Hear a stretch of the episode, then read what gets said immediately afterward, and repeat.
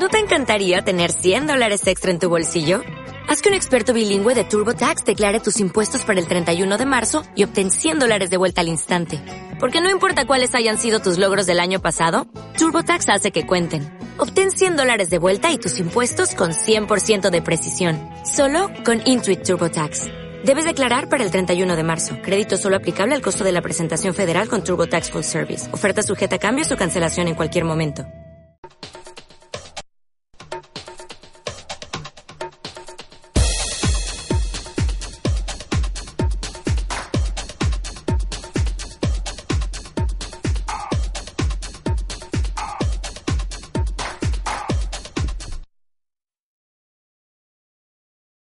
La dramática situación que se vive en Australia, que arde por los cuatro costados desde hace más de cuatro meses. Espectaculares,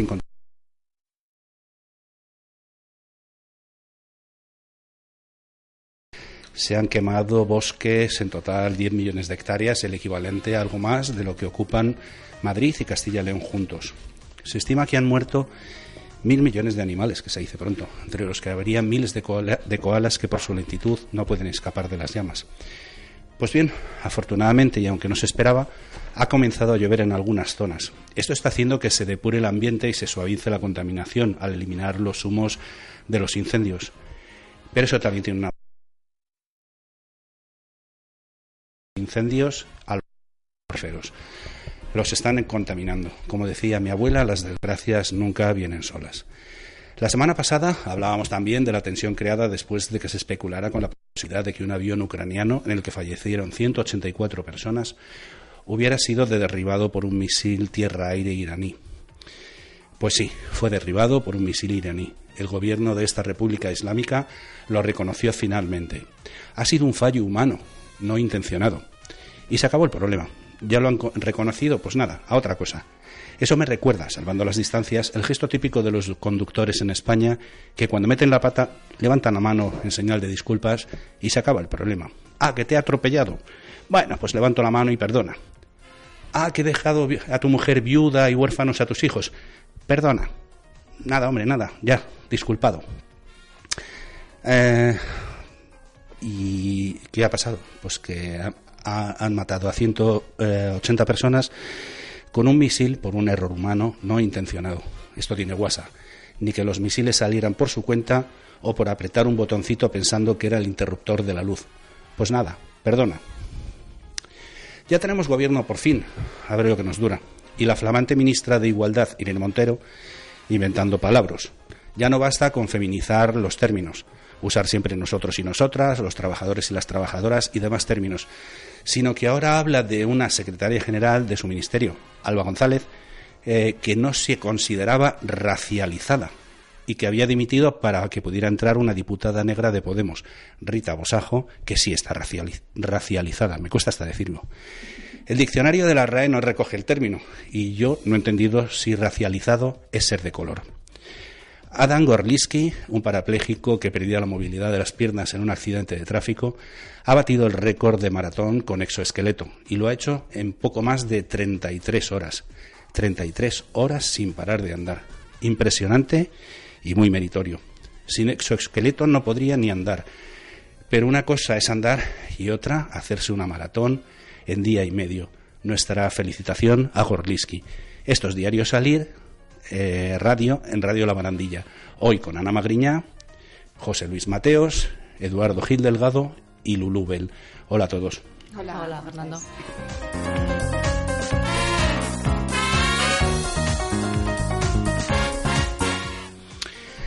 Tenemos un invitado muy especial, pero solo le voy a, dar, a saludar sin dar su nombre. Hola, ¿cómo estás? Hola, muy bien. ¿Y tú, Fernando?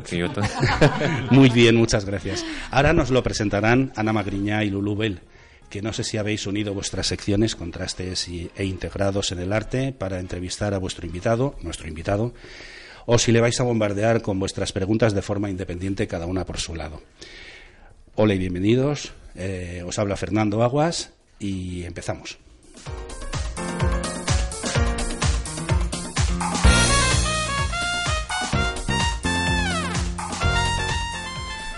Bueno, no sé, empezamos por ti, Ana. ¿Quién, quién le va a Sí, yo entrevistar? empiezo, ¿Juntas, separadas? Bueno, eh, una, una, una después de otra. Vale. Porque contrastes y integrados en el arte compartimos a, a un invitado muy especial. que lo habéis que traído es para entrevistarnos sin piedad. Sin Piedad. es un chico valiente, se atreve, no. Sí, eh, su nombre es Stanley Coppet. eh, la gente lo conoce mucho de la serie El Príncipe, que estuvo en el aire del 2014 al 2016, y en el que interpretó el papel de Halib, el marido malvado de Fátima, pero de eso hablará un poquitín más con Lulu.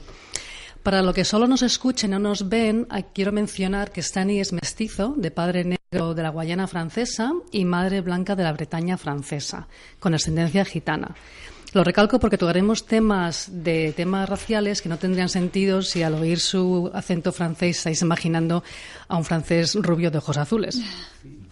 Y para los que habéis vis- lo habéis visto en televisión, que seréis muchos, pues recalcar que no, a pesar de su aspecto y del papel, los papeles que suele hacer en televisión, no es de descendencia árabe ni marroquí. Y, y entonces eso quería, quería aclararlo. Luego, Stani, Estudias empresariales y comercio internacional, mm, un un poco para contentar a tus padres que no estén nerviosos de, de que es- quieres ser actor, pero luego poco a poco vas acercándote a los medios televisivos y terminas siendo eh, eh, periodista y presentador de programas en Francia, programa de televisión. Cuéntanos un poco sobre esa experiencia y qué aprendiste. Bueno, eh, buenos días a todos. Ahora que bienvenido. Gracias otra vez. Eh, sí, Ana, es, eh, es, eh, lo tienes muy, muy bien apuntado. Soy, soy em, eh, de formación de comercio, negocios, empresario y luego pasé unos años a, a- a entrevistar como tú a gente de todos uh, horizontes, también bueno, en televisión y en, en radio. Um, ha sido una experiencia, primera experiencia ah, hacia el medio, al público, a la, a, a mirada del otro, de esta cámara a veces también, y, aprendí, ah, a- aprendí que tenía que trabajar mucho más para sentirme cómodo en frente de un público o en frente de una cámara. Así que eso es la primera lección que, que recogí de, este, de estos tres años de, de trabajar en televisión y en radio. Luego aprendí también a, a- o descubrí que tenía una, una mm, capacidad mm, de relacionarme a la gente, tenía algo de comunicación creo que era. Y, y, al, y al final, al, al final de esos tres años de televisión de medios, de me- media- medios, Medios. medios, yo me di cuenta que eso no era el, el punto final o el, el, el sueño que quería conseguir Ujú. y que, mm, que tenía que ir a hacerlo, que era, mm, bueno, he dejado todo, la carrera de periodista, de presentador, de, de, de business, para ser eh, actor. También cuentas en algunas entrevistas que tuvieses un, un encuentro fortuito con Almodóvar en una tienda en París. ¿Cómo fue eso? ¿En que Era, ¿Te dio algún consejo? ¿Hablaste con él? Esta, era, esta época era justamente el giro de, de- de mi carrera de business y estaba terminando mi- mis estudios y también iba a, a hacer- pensaba hacer algo en, en televisión. Era justo entre estos eh, dos momentos. Pero sabía del, del fondo, dentro de, mí que quería ser actor. Y un día ante- después del trabajo me voy a los liceos, al Virgin Megastore, que era, existía, estaba este lugar en este momento, y mm, ahí comprando discos y mm, estaba en París para recoger un César para todo sobre mi madre. Y yo lo vi como una revelación. Ah, es el momento que tengo que aprovechar, ir a hablar con este señor. Y le, le dije lo que era mi sueño, ser actor. Y poca gente en la tierra lo sabían. y él me dijo, bueno, ¿qué, qué estás haciendo para, para conseguir tu sueño? Y yo dijo, bueno, eh, era solo, es solo un, era un sueño que no voy a hacer porque es demasiado tarde. Acabo de hacer una carrera, tengo mi diploma, tengo ahora un trabajo y voy voy a hacerlo y es lo que me toca para toda la vida. Me dijo, no, que, que la vida no es así, que si de verdad los- lo tenía en mis tripas de hacer esto, era el- no, hay, no hay mejor momento que ahora que hacerlo, estudiar tomar un curso de acting, teatro. Y esto se quedé ahí unos años más y luego me fui a estudiar a Estados Unidos eh, la carrera de actor. Perdona, me voy a colar. Solo te quería hacer una pregunta. ¿Has vuelto a coincidir con él? Sí. Sí, sí, sí. Hace un par de años le coincidió con él, coincidí. Con, coincidí con él en la ceremonia de los Goyas con eh, la tía de mi mujer, ¿Te conoció? que, que ella, que ella es actriz también y lo conoce muy bien y me introdujo. Me pasó así, es un, un poco raro porque me presento y le digo, bueno, muchísimas gracias que no te acordaras que hace muchos años me, di- me diste un, un consejo y me cambió la vida y él... No se acordaba. No se acordaba, claro, porque iba a acor- acordarse. Pero mm, volví a, a ver el maestro para darle las gracias y, y luego hablé un poco con ella y con, con la tía de mi mujer. Que Perdonar el corte. Hablabas de tu experiencia ya en Nueva York. Sí, Mm. luego, o sea, otro, otro maestro que te encuentras en Nueva York, Mm. con Spike Lee, que también te ayuda. Sí. En este momento, ¿eres conocido ya o no? ¿Y cómo te lo encuentras y cómo te ayuda? La- la- la, mm, no coincidió en Nueva York eh, eh, en sí, sino en París. Ah, en París, con Spike Lee. sí, este- esta- a esta época eh, ya, bueno, es un año y medio después de Pedro Almodóvar. Ajá. Estoy eh, en esta época presentador en radio, en la radio, y estoy entrev- voy a entrevistarle a, Spike Lee en París. Ah, ya. Y ya tengo el proyecto de ir a Estados Unidos a estudiar acting y dejar la carrera, esta vez de presentador y periodista. Y haciendo la pregunta, las preguntas, eh, hay una rueda de prensa y, y al final le pido una entrevista exclusiva. Y pensaba que me iba a echar. Me dijo, no, no, no, vente a mi hotel, vamos a tomar un, té, un café y te doy una hora. Hicimos esta entrevista y al final de la entrevista le dije, bueno, eh, quiero, quiero ir a Estados Unidos a estudiar. Y me dijo, bueno, esto a esta época era el fax. Me dejó su fax. me dejó su fax, número de fax y me dijo, bueno, escribe mi, ah, cuando estás listo para todo y te, te, te ayudo. Y yo pensé que iba a olvidar esto. Y cuando eh, fue listo, le mandé y su, su ayudante me llamó un día y me dijo, bueno, eh, Spike ha recibido la, la- la carta y está dispuesto a, la- a firmarla. Dame tu número de FedEx que te vamos a mandar la carta de recomendación para que puedas entrar en, en, en Strasberg, que es un- uno de los fundadores de Actor Studio. Wow. Dame tu número de, de FedEx. Y yo no tenía número de FedEx y nunca había ido a Nueva York. Bueno, fíjate que hoy somos eh, jueves, creo que era un jueves. El lunes estaré en Nueva York y mm, voy a recoger mi carta. Ya, bueno, bien, entonces te veo el lunes. Y el, el día siguiente estaba buscando como un loco un billete, alojamiento, y me fui a Nueva York así a recoger mi carta de, de Spike. No, y coincidí a, a ver, volví a verle a un par de veces en, en, ahí en la capital, pero sí, ha sido una, una- un encuentro también que cambió mi, mi percepción y mi, me ayudó a, a conseguir mi sueño. Y un tercer personaje que mencionas es la directora de cine, no sé si la pronuncio bien, Eusan Palsy, que es una rompedora de barreras raciales y de género en, el- en la industria del cine. Ella es una directora negra de la isla de Martinica, del Caribe francés, y una absoluta pionera. Em, ¿qué- ¿Cómo la conoces y cómo te ayuda?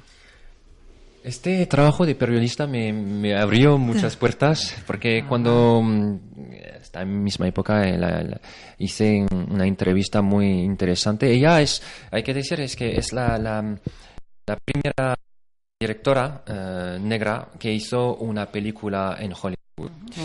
Y mm, sus padrinos eran, eh, bueno, son, porque siguen vivos, eh, Robert Redford y no, el otro, eh, François Truffaut, que, que, que se murió. Pero es un, no sé si habrían visto esta película que se llama A Dry White Season, eh, una, una temporada seca y, y- y blanca. Yu- ah, y blanca. Es- y blanca, está ambientado en África del Sur, eh, justo dentro, durante la- el periodo del apartheid. Y, y el abogado estrella de esta película es Marlon Brando y él no había grabado hace desde más de 10 años y volvía a hacer cine con ella. Así que es una mujer que lleva una historia de luchadora, como la dicho, rompera de barreras y, y bueno. Y ella la encontré así en, durante un programa y después, desde entonces no, no hemos parado porque me, ha- me ha me ha ayudado, ha presentado mucha gente, me ha guiado también, ha sido como una madri- madrina de- del cine para mí y trabajé un poco como ayudante para ella también. Y, ah, y sigue allá haciendo sus- sus proyectos, y, pero hace, hace un- mucho tiempo, porque sus proyectos a ella son tan difíciles de, de, de ha- de hacer, porque son tan diferentes de la industria mm, Típica, típica Hollywood, sí. que sí hace hace un- que- unos años que no ha grabado una película pero sigue aquí eh, en el corazón en mi corazón De- De esas tres figuras que has mencionado, Mm. parece que las que han tenido más impacto en tu carrera son de descendencia africana. ¿Crees que es una casualidad o que tiende a haber una segregación racial incluso en la relación de mentor y joven talento? sabes que em, siempre me, me he preguntado qué puedo aportar a, a- bueno con mi vida puedo, puedo- qué puedo aportar y o qué, qué- qué tengo que contar que no ha sido mm, suficiente con- contado y, y- y es lo que me mueve así que o lo que me atrae. Y es verdad que hay muchas cosas que hacer todavía por este lado de, de la diversidad de la mm, de la, eh, del equilibrio de la cómo se dice esto de la de balance en inglés se dice la Val- que, se- que sea eh, un mundo un poco más justo acerca de, de muchas cosas. Así que sí, em, podría hablar de, de la injusticia de la Bretaña, de- que quiere su independencia por el lado de mi madre, pero lo que me ha tocado a mí en mi piel, en, mi, en mis tripas, más que todo es la, la historia de de mm, sí de, de mi padre más de- del lado de mi padre que, mm, bueno como lo has dicho mi padre es negro es de la Guayana francesa una ex colonia francesa. Toda esta historia de la colonización de, mm, del imponer a, a otros su, su, su modo de vida um, y como sí eso me, me ha, me ha guiado mucho en mi vida y es la verdad que, bueno, no sé cómo comentarlo más, pero es lo que me, me, me, insopla una, una fuerza, un fuego en... Sí, quiero contar esto en, mis historias de productor, de guionista, en mi... En, mi, en lo que tengo que actuar también hay siempre algo que, no sé. Pero no solo soy esto también, así que no sé, ahí que me, me dejas un poco emocionado aquí. Bueno, quería terminar con una anécdota que tuviste cuando estabas eh, dabas clases de, de tenis para sobrevivir y estabas buscando una cancha de tenis y un policía te paró. Eso es una anécdota que compartes con Trevor Noah, que es un presentador de televisión americano que es sudafricano y que él bastante, bastantes veces la para la policía. Entonces quería con- que me- con- brevemente, que nos acabamos, se nos acaba el tiempo, qué pasó No, ¿qué pasó? Era eh, tremendo. eh, Es más una anécdota ahora de, de risa por mí, por mí eh, al, eh, al menos. Es que yo, es verdad, soy tenista también, juego desde siempre. En, en Los Ángeles vivía yo en una caravana, sin, sin agua, sin... bueno, estaba muerto de hambre y... Y para vivir eh, daba clases de, de tenis y buscaba una, mm, unas en Beverly Hills, que es la- una de las zonas más mm, Caras, caras de, de Los Ángeles, con un coche viejo, viejo, viejo antiguo, feo, que hace sonido, que polúa mucho, lo siento. Y me pararon y me dijeron, bueno, eh, bueno, un susto tremendo porque las manos en el volante, no hacer, no, todo esto lo sabía que no tenía que contestar nada, sino sí señor o no señor y preguntar si podía moverme las manos o salir del coche y me, me hicieron eh, sacar, me hicieron eh, sa- salir del coche, me pusieron las eh, esposas sentado en el, en y sin decirme por qué, que yo eh, Era ya. peor, ¿no? Y buscaron mi, mi, mi pasaporte y me dijeron este pasaporte es, es falso, que no eres francés.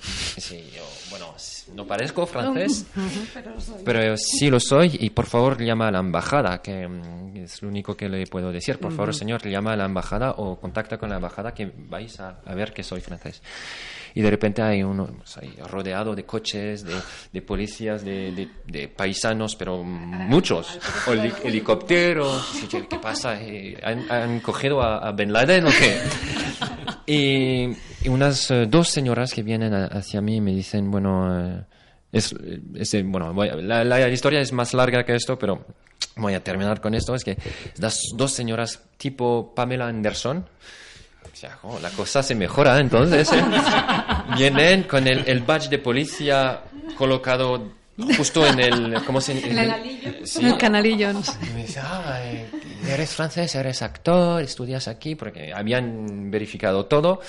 Y cuando vuelvas a, a Francia o a Eu- Europa, vas a contar a tus amigos tu experiencia, ¿eh? que, que, que produ- producemos en Los Ángeles, que LAPD, eh, la policía de Los Ángeles, produce el wow factor, el factor wow. Dice, ¿qué? ¿Qué me dices? Que, sí, que cuando nosotros arrestamos o tenemos- acogemos- cogemos- acogemos a, sí, un sus- un sospechoso, es la armada que viene. Y todos dicen, wow, sí, que sí, sí, es wow. Y lo voy a, a comunicar, es verdad. Que no se andan con tonterías. y yo, Por- mi, temía- temor era que me, me echaron de Estados Unidos y que no podía seguir mi, mi formación y mi- mi- mis cosas. Pero al final ha sido. Me, me dejaron, Fue un me susto. ir a, sí. sí, pero vamos, a que mi tu caravana. crimen, tu crimen era, era estar en un coche mm, viejo y, se- y no ser blanco. Y no ser blanco, Que seguro, ahora pasa sí. mucho todavía y aún seguimos con esta historia. Ah, es- De- Decía Ana, se nos acaba el tiempo. No, seguimos con Stani Copet. Lo que pasa es que ahora vamos a pasar con Lulu. Eh, Stani decía, no solo soy esto. Stani es expresivo, pero calmado. Gesticula bastante, pero de forma moderada. Se le ve seguro. Y ha pasado incluso por árabe. Eh, sin ser nada árabe. Es más, eres francés, guayana francesa, si no me equivoco, ¿no? Sí, a veces indio también. Ah, sí. sin, sin, sin hablar eh, indio y recientemente eh, indígena de indígeno de las Amazonas así que mm, lo que tú digas yo me Cuando nos conocimos te dije que eres una persona muy agradable, muy educado, eh, pero que cuando te metes en un papel de malo eres malo, malísimo. Eh, tú me comentaste que todos tenemos un lado oscuro. ¿Es quizá esto de ser actor una forma de sacar ese lado oscuro que si no, no lo sacaríamos la gente que no nos dedicamos a asesinar, ni a matar, ni a robar? Mm, no sé si es un no, no diría que es una terapia pero eh, viene bien haber vivido cosas y tener emociones em, o que sea amor o, o- o enf- o rabia odio eh, para este tipo de trabajo sí es em, es esencial tener una mm, vida rica de, de emociones y saber tocarlas y saber mm, jugar con ellas y sí creo que todos tenemos em, humores ¿no? humores que cambian o Sí. Tem- tem- temperam- bah, eh, gracias. Es que a veces eh, mi, mi castellano es. Bueno, No, es, eh, es- es muy correcto. esto, esto ayuda mucho. Así que mm, cuando me surge mm, historias eh, que, que odio o que, que me gustan, bueno, por tomar los extremos, aprovecho de estudiar eh, esto en mi vida y, y utilizarlo cuando puedo en- en- en mi trabajo.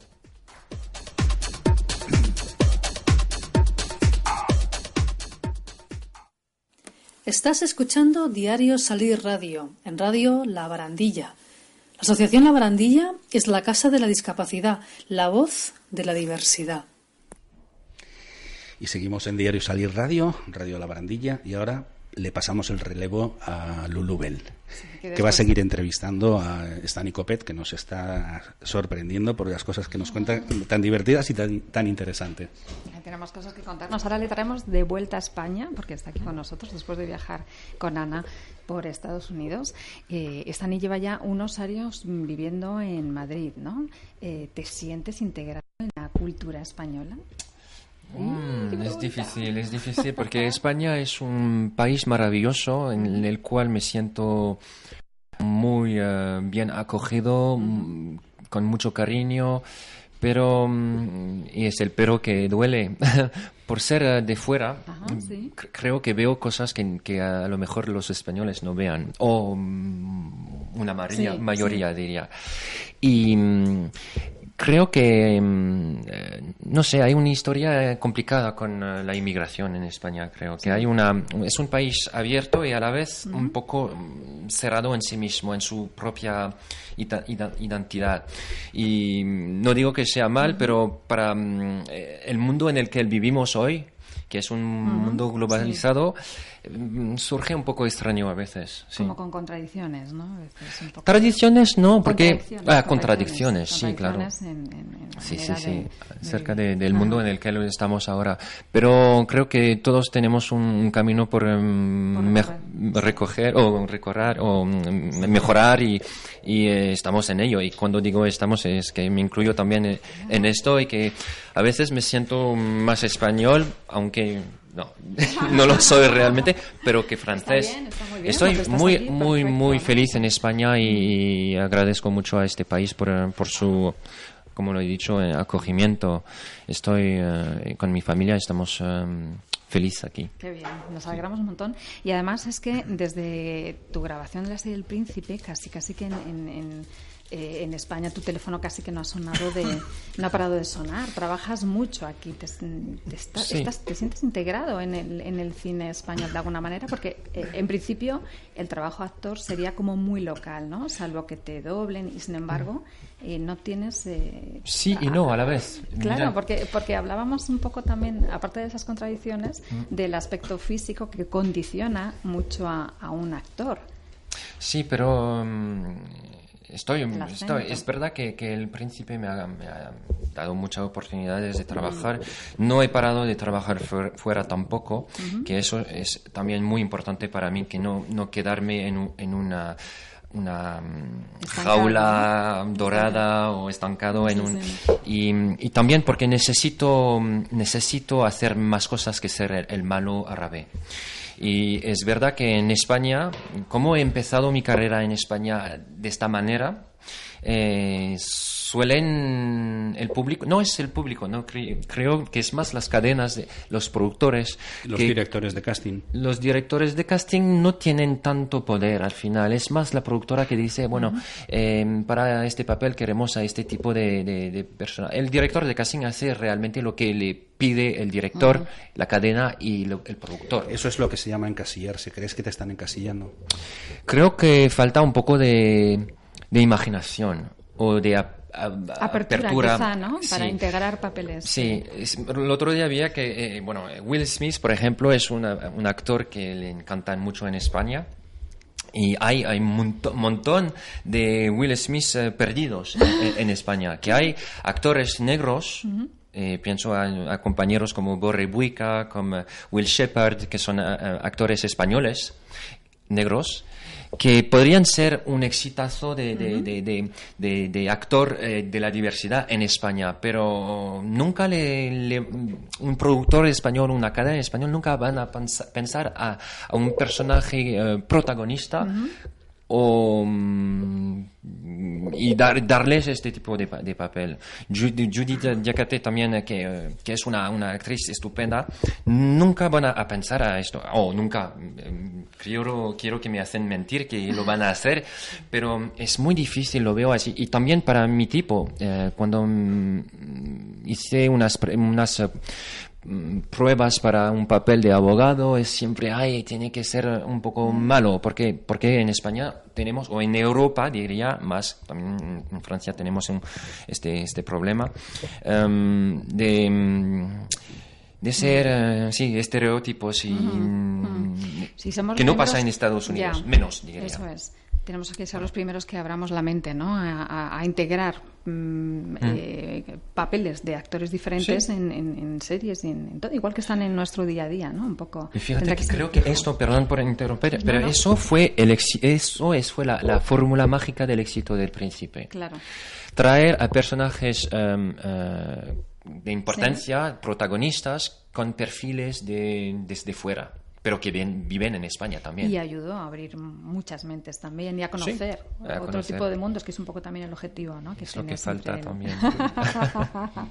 Háblanos un poquito de tu faceta como productor y como guionista, que es menos conocida. Mm, es verdad que que mm, he hecho una película en Francia que, mm, bueno, tuvo un poco de éxito, pero eh, como productor y, y guionista, co-guionista, y protagonista. Y eso me di un poco, me dio la, la, la, ganas de hacer más y hace poco con mi, mi cuñado y socio hemos abierto una sociedad aquí en España, productora de cine y tenemos dos proyectos eh, aquí eh, cocinando. Una película de ficción ambientada en, la Guayana francesa con un tema muy actual de, de ahí, que es la, la mm, problema de las mulas de que transportan cocaína desde drogas desde América Latina hacia Europa a través de la plataforma de tránsito que es la Guayana Francesa, un único, territorio europeo en América Latina. Bueno, es una película interesante, política, eh, policía, también policíaca, y mm, de la sociedad de hoy entre América Latina y Europa. El otro proyecto es un documental eh, que producimos con la familia de, mi mujer y de mi cuñada. que es sobre el tema de la herencia gitana de, del, bueno, del maestro Charlie Chaplin, que, que era, es el abuelo de, de mi, mi, mujer. Y mm, eso también muy político, porque um, eh, con el cómo vivimos hoy en día eh, em, la relación al otro y mm, qué, herencia su trabajo ha dejado a la humanidad con el gran dictador y los tiempos modernos, todo eso. Ha dejado unos mensajes muy fuertes, pero nunca ha comunicado sobre sus herencias uh gitanas. ¿Y cómo tratamos a, los uh, gitanos romanitos? continuamente al, tema de la integración y además a, a, toda la genética que llevas encima, que, que en este caso es un lujo, porque puedes un poco diversificarte y es un poco expresarte de esa manera. Es interesante esto, ¿eh? y hablando de herencia, otra herencia diferente. Ahora estás en los teatros Luchana con la ah. obra La herencia. ¡Qué transición! ¿Has visto? Ahora es que no quiero dejar pasar esa oportunidad porque aparte que, bueno, hemos visto la obra, es mm. un teatro además pequeño que a mí me gusta porque eh, hay mucha integración otra vez entre... se interactúa mejor, supongo, mm. ¿no? Con el público. Desde luego el público se mete más en, en, en la escena, lo que está pasando. Y Stani ahí hace un papel que a mí me ha sorprendido mucho porque no le había visto en teatro. Y un papel de. No es tan malo. Hombre, tampoco es un santo, es un semi, ¿no? Es un semi, pero. porque bueno, es un, es un, Es una, es un eh, notario, ¿no? Con, un poquito de picardía al final. Y mm, no sé, me gustaría saber un poco por curiosidad qué es lo que te aporta trabajar en teatro frente a trabajar en grandes producciones, en series o en cine. Bueno, hacía mucho, es, eh, todo esto es placer y hace mucho que no había mm, cogido tanto placer ah, y que hacía mucho que no había hecho teatro. Así que estoy trabajando ahora con esta obra, La herencia de David Barreiro, dirigido por Pepe Ocio con un equipo estupendo de tres, somos cuatro en escenario, eh, y es, es una bola de, de creatividad, de amistad, de experimentamiento, no sé, un laboratorio de trabajo que, que, es como un segundo sople a mi, a mi carrera de, de, de, actor, que había olvidado tan, lo tan um, agradable que es estar enfrente de un público que le da uh, su respuesta, que sea buena o mala, en directo. Y la verdad que de momento hemos tenido solo buenos eh, comentarios. Que además se va alargando. la mala, pero no hay. No, de momento no hay, porque además se va alargando, ¿no? ¿Hasta cuándo está disponible la herencia en principio? Porque eh, estamos ahora en Teatros Luchana en Madrid eh, hasta el 15 de febrero. Los sábados y viernes, viernes y sábados a partir de 1 de febrero. Pero que sacar entradas porque se agotan. está siempre lleno. Siempre lleno. Se nos acaba el tiempo, mm. pero no, sí, no, no, te iba a decir que me habías comentado que es una persona muy solidaria. Exactamente. hoy estamos descubriendo muchas cosas de Stani que me encanta, Stani Cooper, eh, más personales, que es de lo que se trataba. Stani eh, es un hombre solidario, sabes que estamos en una radio solidaria, La Barandilla, y hace como un par de años hiciste el camino de San Santiago con una asociación de niños discapacitados, con la asociación Anda, conmigo, la fundación Anda y Conmigo. esa fundación, y me encantaría que nos contaras un poco esa experiencia. Bueno, eh, surgió un poco de repente, hacía mucho que yo quería hacer el Camino de Santiago para, para mí, para eh, hacer la experiencia de... de- me, me encanta caminar, pero también era un reto y hacer 300 kilómetros en Sí. pocos días, unos pocos días. Y em, con mi equipo de comunicación me, me propusieron... em, me presentaron más bien una esta fu- fundación y hice una un- bueno una visita de cómo trabajan y qué hacen y, y me presentaron un niño que se llama Mario el hijo de de, de unos de los eh, De los dirigentes de res- responsables de esta fundación. Y surgió la idea de hacer eh, de caminar andar conmigo eh, de andar el camino con ellos. Así que es- ha sido una, una una, mm, sí, una- un encuentro de, de deseos y de a, a la vez dar un poco de visibilidad a esta fundación y lo que hacen. Y la verdad es que no, ha sido una experiencia mm, tremenda, pero he- hemos ido demasiado rápido. Hay que hacer Sí. el camino con más despacio. Que teníamos Repetirlo. compromisos de radio, compromisos de fotos, compromisos de... Ah. Pero era Sin el objetivo también. ¿no? Sí. Poderse concentrar un Entonces poco en las teníamos a veces que te acompañan. andar 50 kilómetros, lo puedo hacer sin problema y, eh, repetirlo, 50 kilómetros al día para llegar al punto de... Ya, de- donde de- estaba la entrevista, de- donde te estaban esperando. ¿no? y, y perdimos un poco, bueno, bien para la- la- dar, dar em, Sí. eh, una ventana de visibilidad para la fundación y la causa, pero al final para hacer el camino creo que, hace, que hacerlo un poco más con, con un poco más de tranquilidad. Si tendría que repetir es lo que, que haría más Para tranquilidad. interiorizarlo más. Sí. Antes de terminar, cuéntanos, de- después de la herencia que vamos a ver tuyo este año. Este año, bueno, estoy a tope con este proyecto, estos dos proyectos Sí, de películas. sí. Espero que empecemos a grabar en la Guayana Francesa el- esta película. Cisco. Ya Cisco. Bueno, para ¿no? los que no están, para los que no lo están viendo en directo, se ha abierto la, la- la guerrera y ha, ha sacado un cartel en rojo sobre negro, muy, muy llamativo, muy brillante, que pone pone Cisco de de qué? The Movie. Ah, Cisco de Movie, Sí, la hecho, película. cruzamos los dedos que hoy llega el guion al, al despacho de Spike Lee en Nueva York, a ver si nos ayuda. Muy bien. Pues te deseamos mucha suerte. Eh, muchas gracias, Stani, por haber gracias, venido a compartir con nosotros estos minutos de radio. Supongo que después del tercer grado al que te han sometido Ana y Lulu, no vas a querer volver por aquí. Cuando quieras, que queréis o que quieras, o como lo digas. Pues muchas gracias. Aquí tienes tu casa. Gracias, Ana. Gracias, Lulubel. Tenéis 15 segundos si queréis decir algo, aportar a la entrevista. Y si no, nos Ha sido vamos. un placer. Ha sido un placer. Muchas gracias por venir. Bueno, un placer. La foto, ¿no?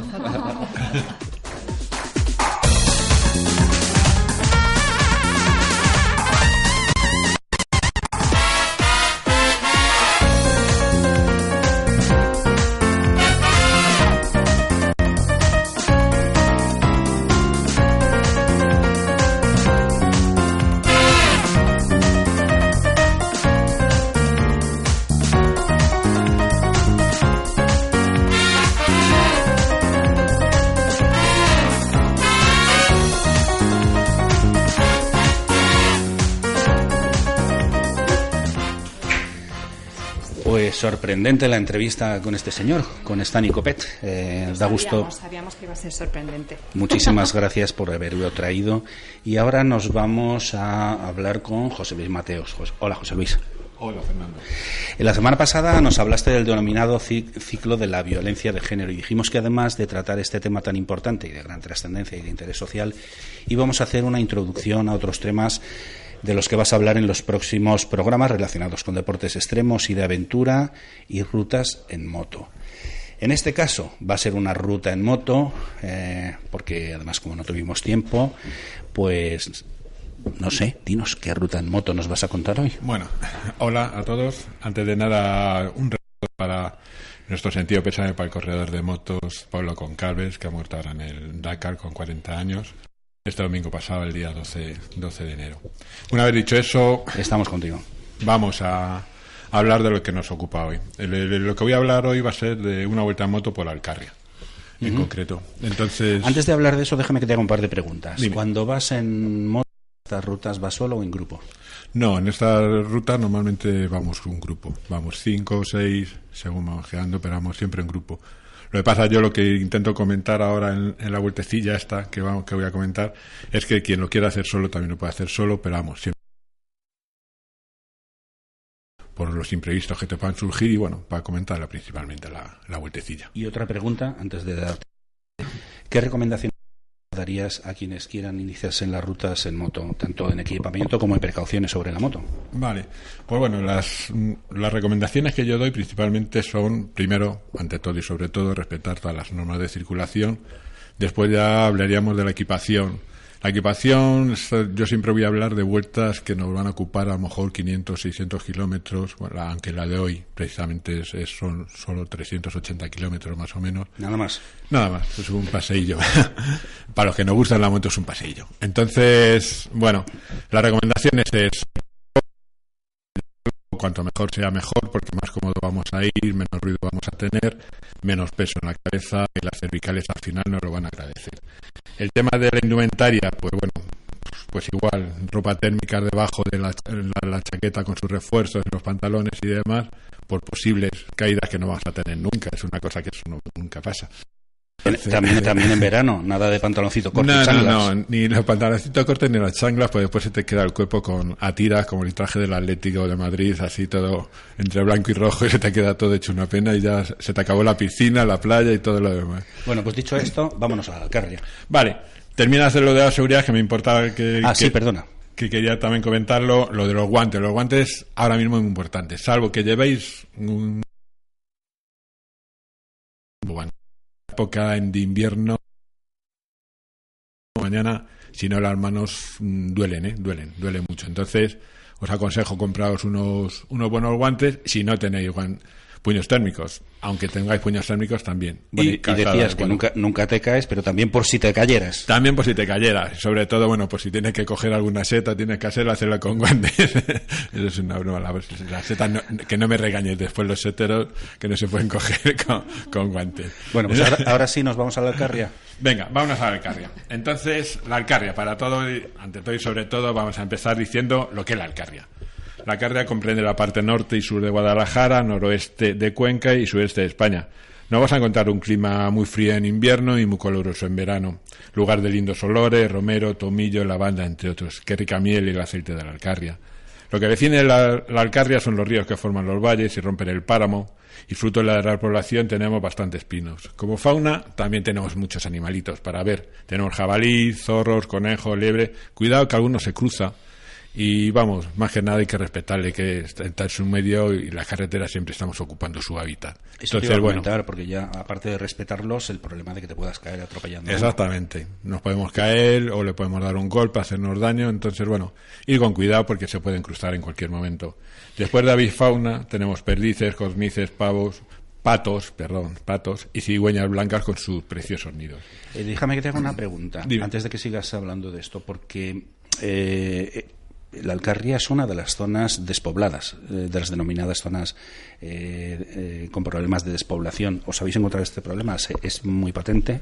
Sí, es muy patente, muy patente, demasiado, más de lo que nos gustaría, porque la verdad es que atraviesan muchos pueblos en que realmente también estamos en una época muy fría y bueno, vamos a intentar a decir que es por esa razón, pero es que no ves absolutamente nada, nada, o sea, no es nadie, pero nadie, nadie, algún perro despistado, cuidado con ellos, pues le gustan mucho las motos también, le gusta mucho acercarse, pero no ves, se nota mucho la despoblación, hay que empezar a, a- es un tema más que preocupante y hay que empezar a tomar medidas para que eso no, no suceda y no nos quedemos con pueblos que son realmente muy bonitos, pero que cada vez los ven mucho más abandonados, persianas bajadas hasta abajo, puertas cerradas y nadie, o sea, no ver ni los bares, que era la cosa más típica del mundo mundial en España. El sol en moto. ¿Qué? El sol en la moto. El sol en la moto, en este camino, cuando vamos en, eh, para Guadalajara, nos vamos a encontrar que vamos dirección este. Quiere decir que si vamos y hemos madrugado muchísimo, muchísimo, pues nos vamos a encontrar el sol de frente bajo y es muy molesto. Pero lo que sí es verdad es que a la vuelta, o sea, normalmente si quedamos cuando llegamos a, mm, quedas a las 9, 10 de la mañana, que es una hora bastante prudencial para salir, porque si no, anteriormente nos podemos encontrar con mucho hielo, muchas placas y mucho rocío, que es bastante peligroso. Entonces, suponemos que salimos a las 10 de la mañana, no vamos a encontrar el sol de frente, pero ya está subiendo y cada vez nos va molestando menos. El problema viene después de comer. Después de comer, sí, está ya bajando el sol y lo encontramos de, de frente y para evidentemente si vamos por la mañana vamos para el este, volvemos para el oeste. Entonces nos encontramos con que nos lo encontramos de frente y es que no se ve nada en algunos momentos, pero cuando digo nada es nada. O sea, yo ha habido sustos que me ha muerto. Seguro que si mis amigos de moteros me están escuchando se están muriendo de la risa porque siempre estoy protestando por lo mismo. Pero es verdad es que no ves nada y me obliga casi a parar. No paro por vergüenza, pero vamos, me gustaría incluso parar. Antes de que nos cuentes la ruta, ya como última pregunta, el hielo y la escarcha. El hielo y la escarcha, el problema nos viene cuando vamos por un liso y sobre todo los días estos que intentamos coger un día bueno, un día soleado, nos vamos a encontrar con que cuando ya llegamos a zona mucho más poblada, mucho más de pino, mucho más con más árboles, nos vamos a encontrar que en muchos lugares da sombra. La sombra significa que con el rocío y la sombra por la mañana nos vamos a encontrar placas de hielo o si no el, el rocío en la zona de sombra. Con lo cual hay que tener mucho cuidado. Siempre que empecemos a llegar, igual que dices, en las rectas, lo único que no vas a encontrar va a ser, pues eso, pues aire y bueno, y algún bache que otro despistado. Pero las placas y el rocío en las zonas de sombra, sobre todo en esta época del año, no lo vamos a encontrar. Es muy peligroso, no tiene escapatoria. Entras en la curva y es que ocupa toda la curva. Entonces, bueno, tener que cuidado y sobre todo, ante todo, cuando veamos que estamos entrando en zona de pinar, que, por ejemplo, ahora en esta ruta, pues vamos cerca del pantano entre Peñas y demás, pues nos vamos a encontrar con que hay mucha humedad, con lo cual es bastante peligroso el, el tema de las placas de hielo y la escarcha que nos encontramos. Y ahora Imagina sí. un susto. Y ahora sí, ¿qué nos recomiendas visitar si vamos a la Alcarria? Bueno, pues si nos vamos a la Alcarria, primero vamos a empezar por los cuatro consejos también que me quedaba por deciros, nada más que, que era lo de. Se nos acaba el tiempo, ¿eh?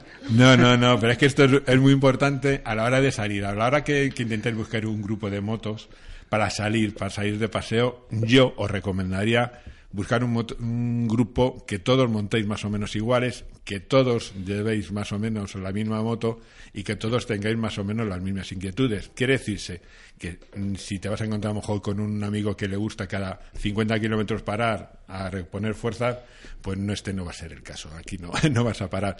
Y el tema de que todos llevéis las mismas motos es porque llenamos la gasolina el depósito cuando nada más empezar y nos vamos a encontrar con que todos nos vamos a quedar sin gasolina a la misma a la misma vez con lo cual llevamos todos un, un ritmo regular y todos vamos con las mismas inquietudes. Entonces importante mínimo grupo mismo nivel de conducción porque si vas con un grupo que vaya un pelín más rápido que tú vas a ir apurado y eso no es buen no es buen consejo Me vas a perdonar, pero es que tenemos tres minutos. Tres Cuenta- minutos. Cuéntame la ruta. ¿Qué, qué Nada. recomiendas ver en...? eh, ya, sí, ya sé, es que me has... me- Es que no os podéis imaginar. Yo en el guion que tengo aquí me ha escrito, pues no sé, como, como si fuera un libro de, de- de mil páginas. Bueno, bueno, vamos a vamos a hacer No, no, di- muy rápido, muy sí, rápido, dinos, muy- dinos rápido. re- nos recomiendas visitar en, Vale. en, en la Alcarria. Eh, para Alcarrias llegamos, salimos, em- nosotros hemos salido de Loeches, en Loeches hemos cogido, hemos llenado los depósitos de gasolina y ya tiramos. Tiene el- unas restas inmensas, muy bonitas, entramos en Castilla-La Mancha ya y subimos hacia, hacia Cifuentes. En Cifuentes, bueno, es un, un, un pueblo muy agradable de visitar, pero bueno, estamos en él un, un ratillo, vemos que tiene que tiene esta la iglesia del Salvador por un lado y después el castillo de Cifuentes por otro. Después de ahí salimos corriendo otra vez porque ya vamos a todo cisco porque si no no nos vamos a llegar a ningún sitio. Sí, como ahora. No, exactamente, por eso. No, no, es que voy al, al- al- al ritmo de que, tú, de, de que tú me estás marcando. El día que te montes conmigo en moto ya te enterarás. Me la guardada, ya verás. espérate. Es que- sin guantes, sin guantes, llévale, llévale sin guantes. Es que soy te flexible. Lo, te lo recordaré con la visera levantada. Y Seguimos. bueno, seguimos corriendo, hemos pasado Cifuentes y ah, llegamos al Trillo. En Trillo podemos ver unas lindísimas cascadas y después de una vez salir de Trillo nos vamos viendo las tetas de Viana. Las tetas de Viana, que es muy gracioso, son dos montes que son exactamente iguales y que se ven desde lejos y son preciosos, lindos de ver. De ahí ya enchufamos para abajo a todo Cisco, como os estoy diciendo, y llegamos a Entre Peñas y pasamos y llegamos a, a la joya de la corona, a Pastrana.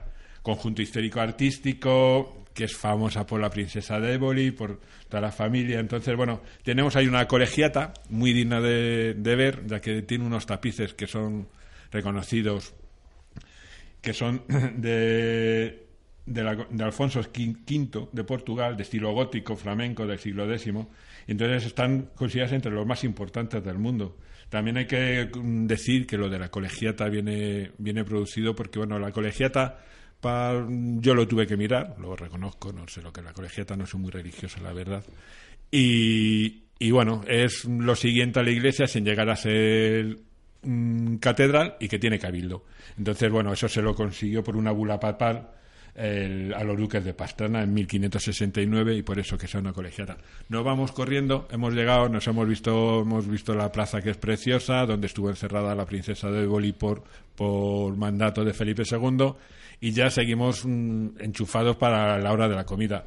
¿Dónde nos vamos a comer? Pues mira, si queréis, mm, yo recomiendo comer en Albares, que es un sitio donde los jueves, que es donde cuando hicimos nosotros la ruta, pues encuentras ahí, se come un cocido de, de, de menú que está bastante bien. Se agradece mucho porque hemos pasado mucho frío, de verdad, mucho frío hasta que hemos llegado al bares. Y una vez que hemos llegado al bares, mm, encontrarte con una sopita caliente y uno y un, cocido como Dios manda, de verdad que se agradece muchísimo, muchísimo, muchísimo. Entonces, bueno, una vez que hemos llegado a Albares, hemos cogido, hemos salido de, de Albares ya con la tripita llena. Importante para el cocido que reservéis, ¿eh? aunque se puede comer más allá de las 3 de la tarde, pero sí reservar porque la verdad es que tiene mucho, mucho, mucho éxito ese cocido y se tiene que, reservar. La- el, el restaurante no lo digo porque es publicidad, miráis al bar es comer cocido y ya seguro que os sale en algún par de sitios. de ahí salimos para hacer la digestión, hacemos la digestión en la moto porque no nos da tiempo a hacer sobremesa, ni partida de moon, ni nada de eso. Y entonces nada, tenemos que salir enchufados, hacemos tres curvitas, llegamos a la, a la 3 y a aguantar la 3 que es muy, muy, muy aburrida. Pero bueno, hemos llegado a casa, hemos hecho 380 kilómetros más o menos y a esperar a la próxima. Pues hacemos un resumen eh, para visitar la, la Alcarria, Lo hecho es Cifuentes. en Madrid, ma- no es de la Alcarria. es- Sí, bueno, pero me refiero donde hemos el quedado, recorrido. sí, el recorrido. Loeches, Cifuentes, Trillo, Pastrana, que es conjunto histórico-artístico, y Albares, donde se puede comer un buen cocido. Eh, siento cortarte, pero es que tenemos Ya. que irnos ahora con, con nuestro amigo Eduardo. Creo que la semana que viene vas a hablar de infancia, de matrimonios concertados con niñas y que Ana va a hablar también de lo mismo. Eh, así que a vosotros dos os emplazo hasta la semana que viene y tú creo que nos vas a traer un tema de Oco Art Gallery. Sí, sobre todo la figura, para entender e irnos culturizando un poco con el mercado del Muy arte, bien. la figura Ya sabes que en mí es difícil lo de la culturización. Lo vamos a intentar, ¿eh?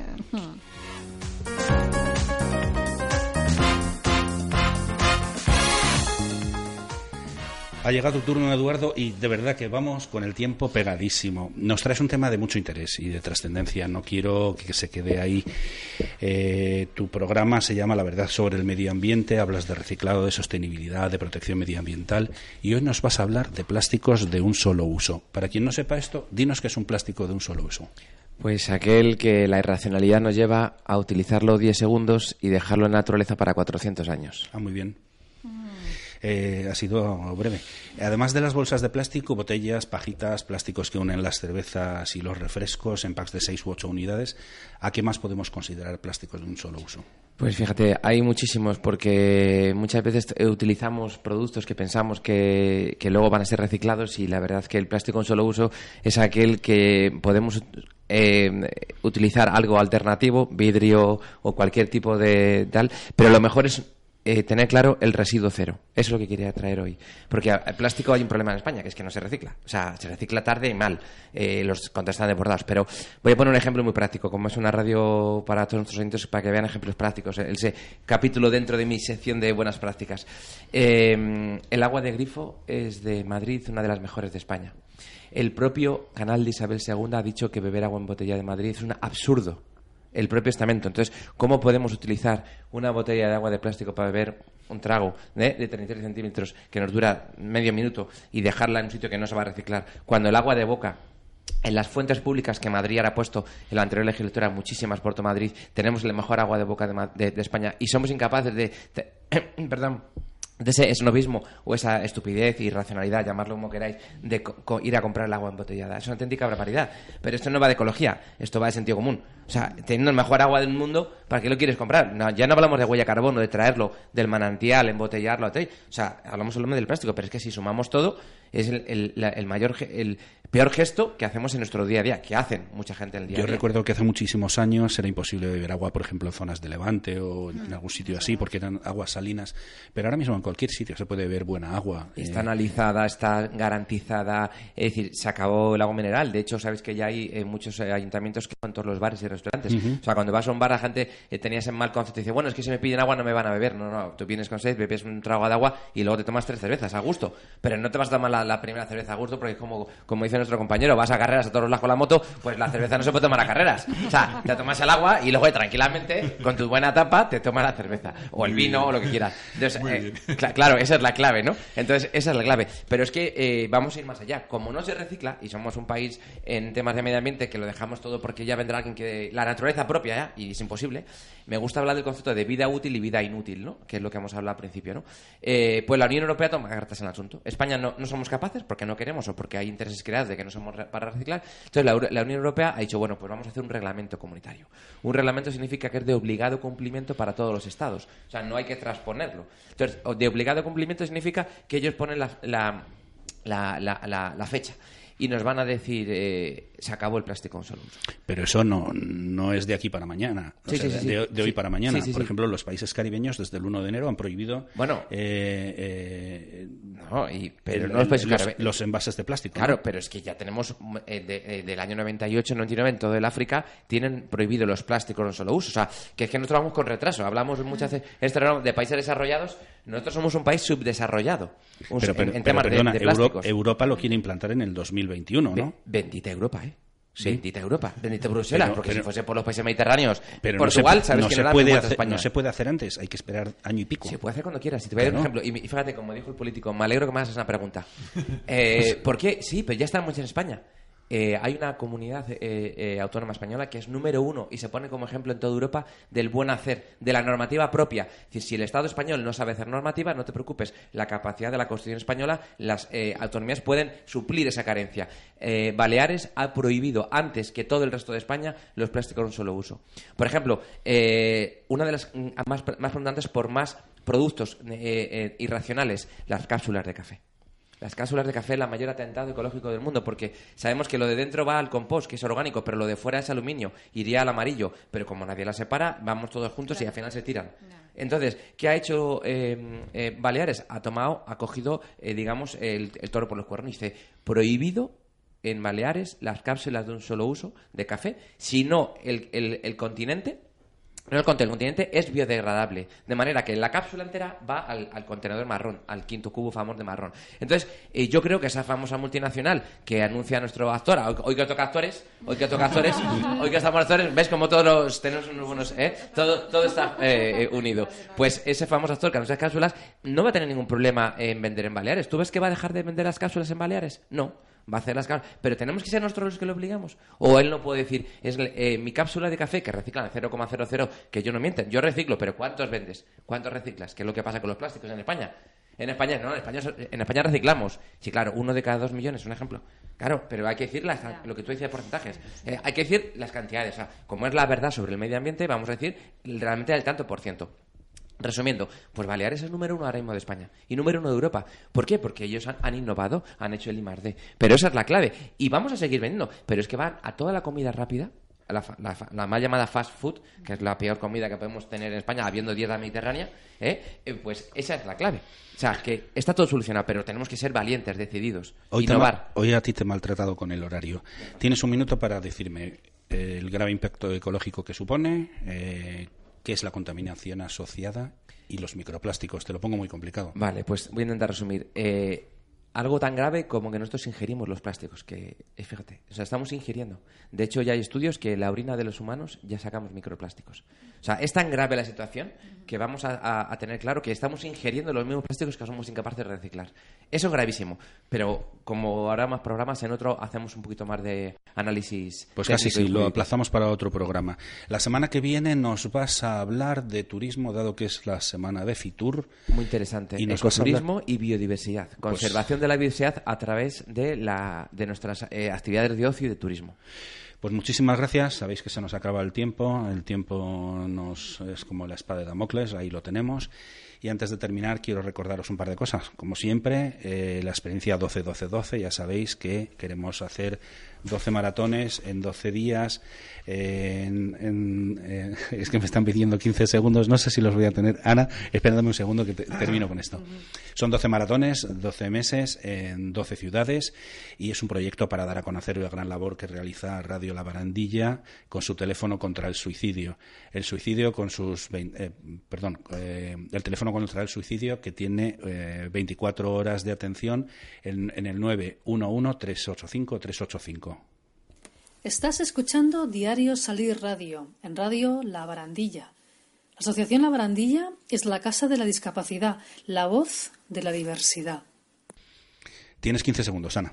Bueno, nada, quería anunciar la inauguración de la obra de Francisco Mayor en el bar La Misa de Ocho, en el barrio Lavapiés, en la calle Mm, se me ha olvidado. Mesón de Paredes. Mesón de Paredes. Mesón de Paredes. Mesón de Paredes. 74, donde sirven una cerveza artesanal muy buena y la obra de Francisco Mayor se puede ver allí, es de estilo surrealista. No os lo perdáis. Dos segundos más. ¿Hasta cuándo están? Está hasta el 12 de febrero. Muy bien.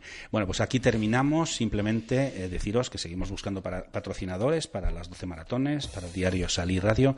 Y antes de despedir el programa, quiero felicitar a Carlos Sainz por ganar el Dakar en coches, y a Sara García y a Javier Vega, nuestros amigos que han conseguido terminar sin vehículo de asistencia. Han hecho 8.000 o 9.000 kilómetros, no sé el dato ahora mismo, y esperamos tenerles aquí a principios de febrero, eh, una vez que hayan descansado, para que nos cuenten su experiencia eh, en el Dakar. Solo recordaros una cosa, la Asociación La, Barandilla dedica al mundo de la dedicada al mundo de la discapacidad eh, nos acoge en sus instalaciones de radio para hacer este programa. Ya ha iniciado la campaña 12 meses, 12 sonrisas. Cada mes se lo dedica a un tema y durante este mes lo dedica a la, a la depresión. www.labarandilla.org. Sabéis que somos Diario Salir, que nos podéis seguir en www.diariosalir.es y que si tenéis alguna duda que nos queráis plantear, lo podéis enviar a info.diariosalir.gmail.com. Y os, os digo, como os dije la semana pasada, que también emitimos en EUD eh, Radio que lo podéis encontrar en Diario Salir, que se emite los domingos de, eh, pues ahora mismo no me acuerdo, pero los domingos, los martes y los, y los miércoles. Lo podéis ver ahí, si no nos habéis visto, no, bueno, si nos estáis escuchando esto es que nos habéis visto y nos habéis escuchado. Muchas gracias a todos, buen fin de semana y nos vemos la semana que viene.